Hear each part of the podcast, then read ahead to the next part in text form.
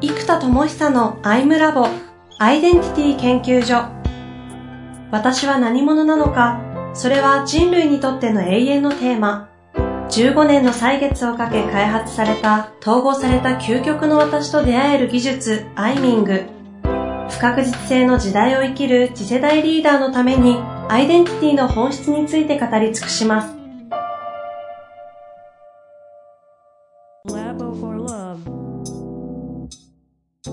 こんにちは、遠藤和樹です。生田智久のアイムラボアイデンティティ研究所。生田さんよろしくお願いいたします。はい、よろしくお願いします。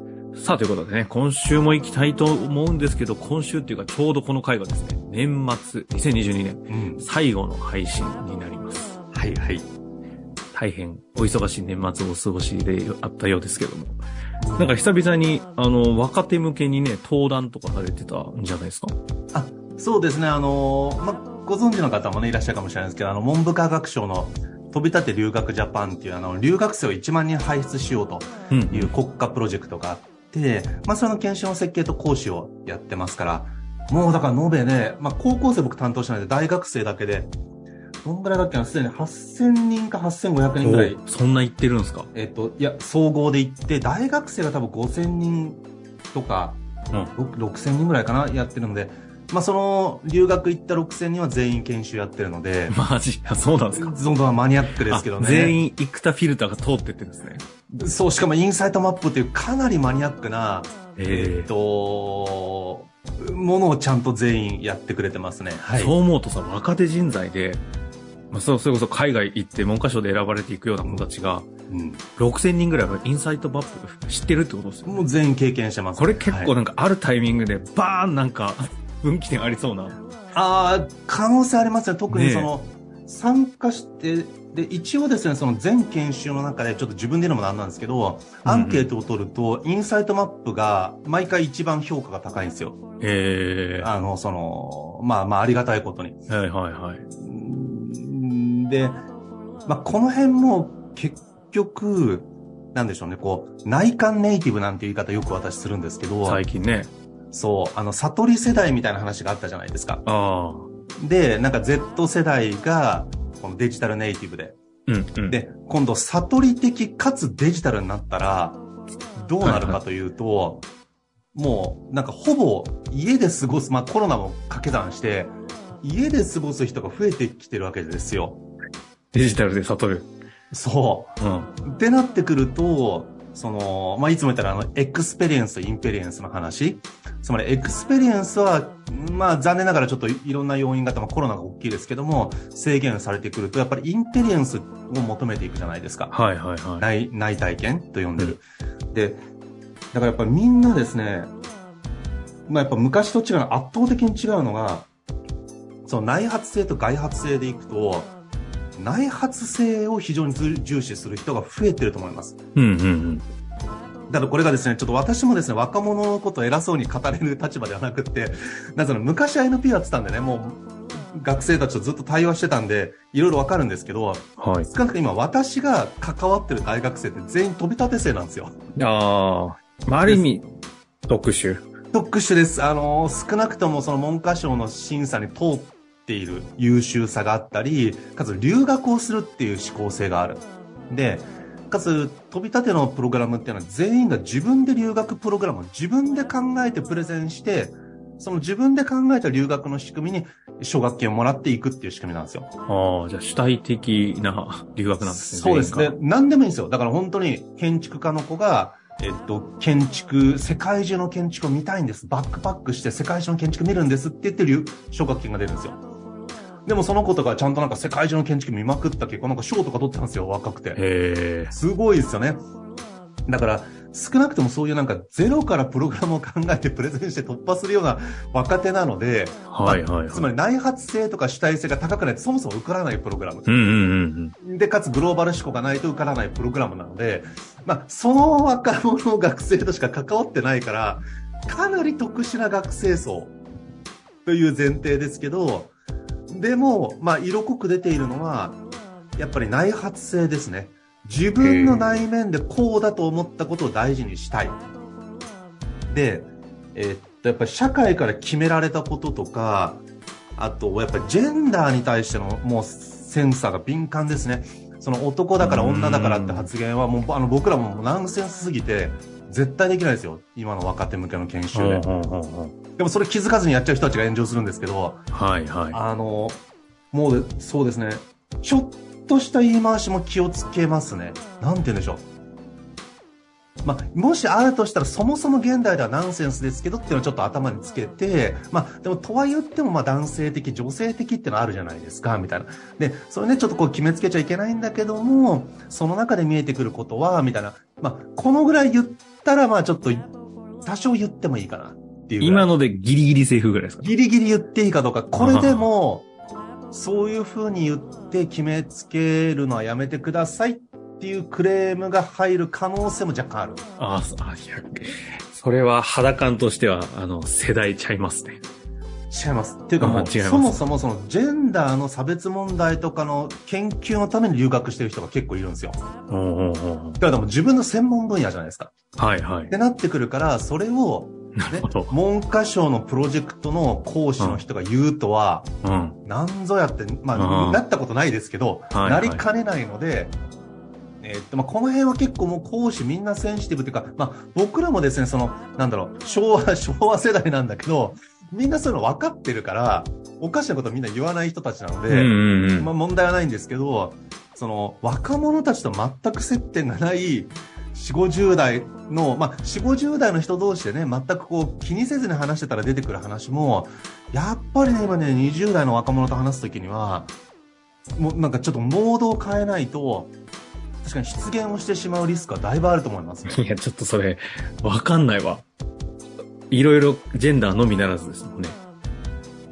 そうですけど、特にジェンダーですね。へえ。だからもう男はとか女は、みたいなことの時点でもほぼ全部 NG です。全部 NG。なるほど。うん、それは大きな違いですね。別に反発されなくっても、あ、この人、ちょっと、昭和の頭の人なんだな、みたいな感じで。昭和、昭和の講師みたいな扱いされちゃうわけですね。そうそう。こっそり嫌がられる っていうのは、確実にありそうな雰囲気がもありますね。なるほど。うん。まあ、そんな中でそういう傾向もあった、あるけども、その、一つもう一個別であるのは、内発性。そうです、そうです。テクストというか。そう。この辺も結局、見た目の問題じゃなくて、内側の問題だって話なんですよ。結局、ジェンダーの話も。うんだから、内面を重視しようということで、まあ、そもそもね、このインサイトマップがなぜ、えっと、導入されてるかっていうのも、その留学に行くと、えっと、経験が大きいじゃないですか。うん、そうそう、経験資源と僕は呼んでるんですけど、これは一人一人の中にある宝物なんですよ。もうその人にしか持ってない経験資源がありますと。だけど、えっと、強い感情とともに価値観が出来上がると、これは強い信念になるんですね。で、それはいいんですけども、時に直情的な信念になりかねないわけですよ。うん。うん。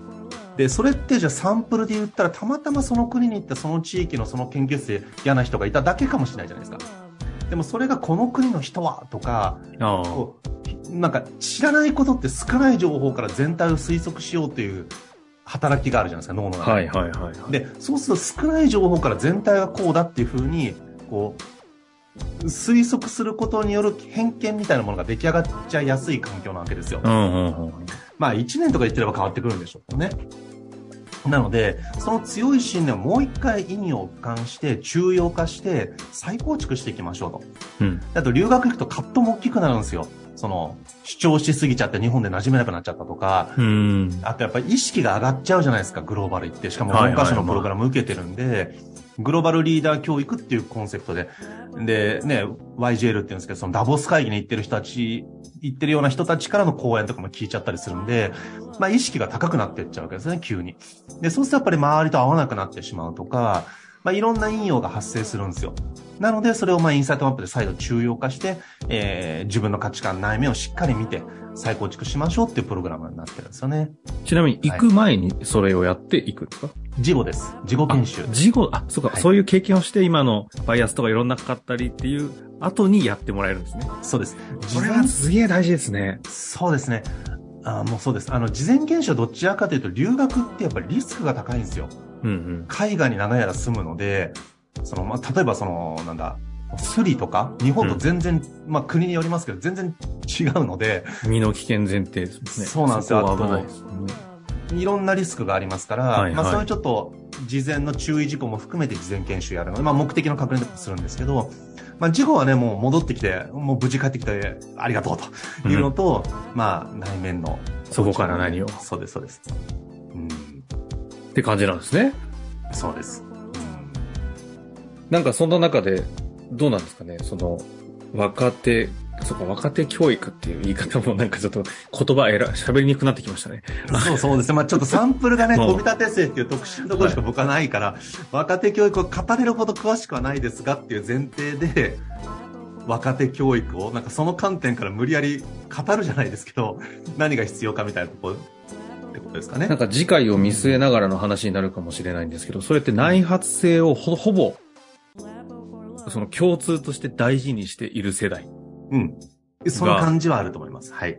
集まってきていくと、まあ、要は内発性重視の時代ってなかったわけじゃないですか、そんなに。うん。からいくと、なんていうんですか、今後、どういう、要は人材が必要になってくるかとか、どういう人材を育てていかなきゃいけないかっていう話に結構繋がってくるような話になりそうなんですけど、このあたりはどう？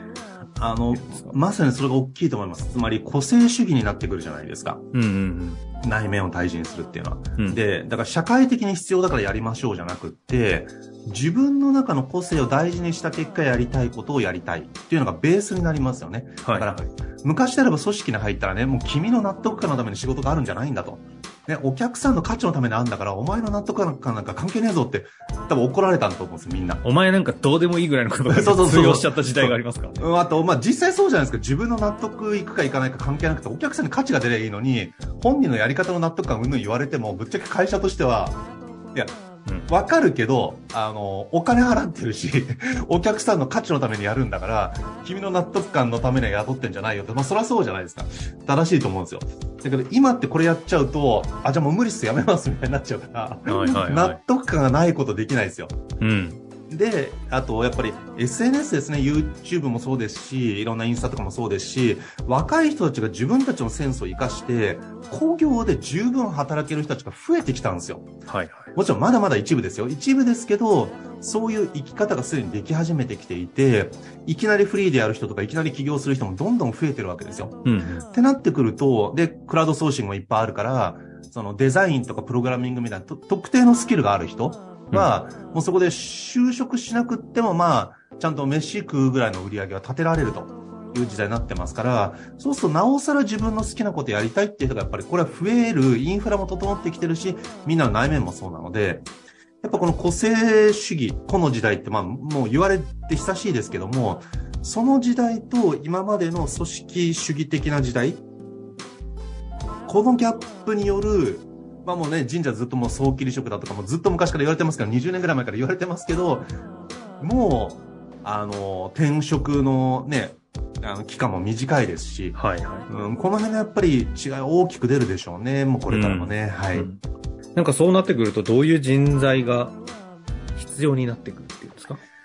えっと、これはちょっとメタに見ていくんです。けど、これちょっと次回の話に持っていきたいんですけど、メタに見ていくと、一人一人の内発性とか個性を大事にするためには、個性を使ってちゃんと社会貢献できる道筋を自分で作んなきゃいけないんですよ。組織の場合は組織が用意してくれるじゃないですか。もしくは人事が考えてくれる。うん社員のために。とか、うん研修入れたりとか。でも、これは個人でやっていく場合、研修もやってくれないのは誰も道を考えてくれないですよ。まあ、決められないっていうメリットはあるんですけど、決められない反面誰も考えてくれないから、まあ、人から決められた個性、個性じゃないですしね。そう。だから自分で決めなきゃいけないんだけども、これは力がある大人でも極めて難しい行為じゃないですか、実は。確かに。だからそれを若い時にできないのに、独立とか個人で始める人も増えてくるから、うん。んじゃあこれどうするかというと、やっぱりそれをより内発的に自己決定する力とか、戦略的な物事を考えて、人生を考えて、えー自己決定する力を伸ばす必要があるわけですよ。うん。だから、それを伸ばせる人材が必要になってくると。で、まあ次回の話につなげたいんですけど、まあ結論から言うと傾聴人材ですね。聞いて相手の内面を引き出して自己決定や戦略思考を支援できるようなまあ、コーチ、カウンセラー、まあ、私たちで言うとメタマのような、傾聴して相手の可能性を引き出すプロフェッショナルが、凄まじい数必要な時代になると思います。なるほど。傾聴人材な。はい。今まで意外と、ん？傾聴人材って言葉は出してましたっけ？聞いてそうだけど聞いてなかった気がするなって感じですね。うん。まあでもここね、ちょっと時間も近づいてきてしまいましたので、はい次回まさにこの傾聴人材についてやっていきたいと思いますけれども、そうですね。改めて内発性をね、おその、飛び立てとか見てると、うんうんみんな大事にしてる。というような形になっていくと、当然個性主義がやってくるので、そうなると納得感が本人たちが求めることになってくる。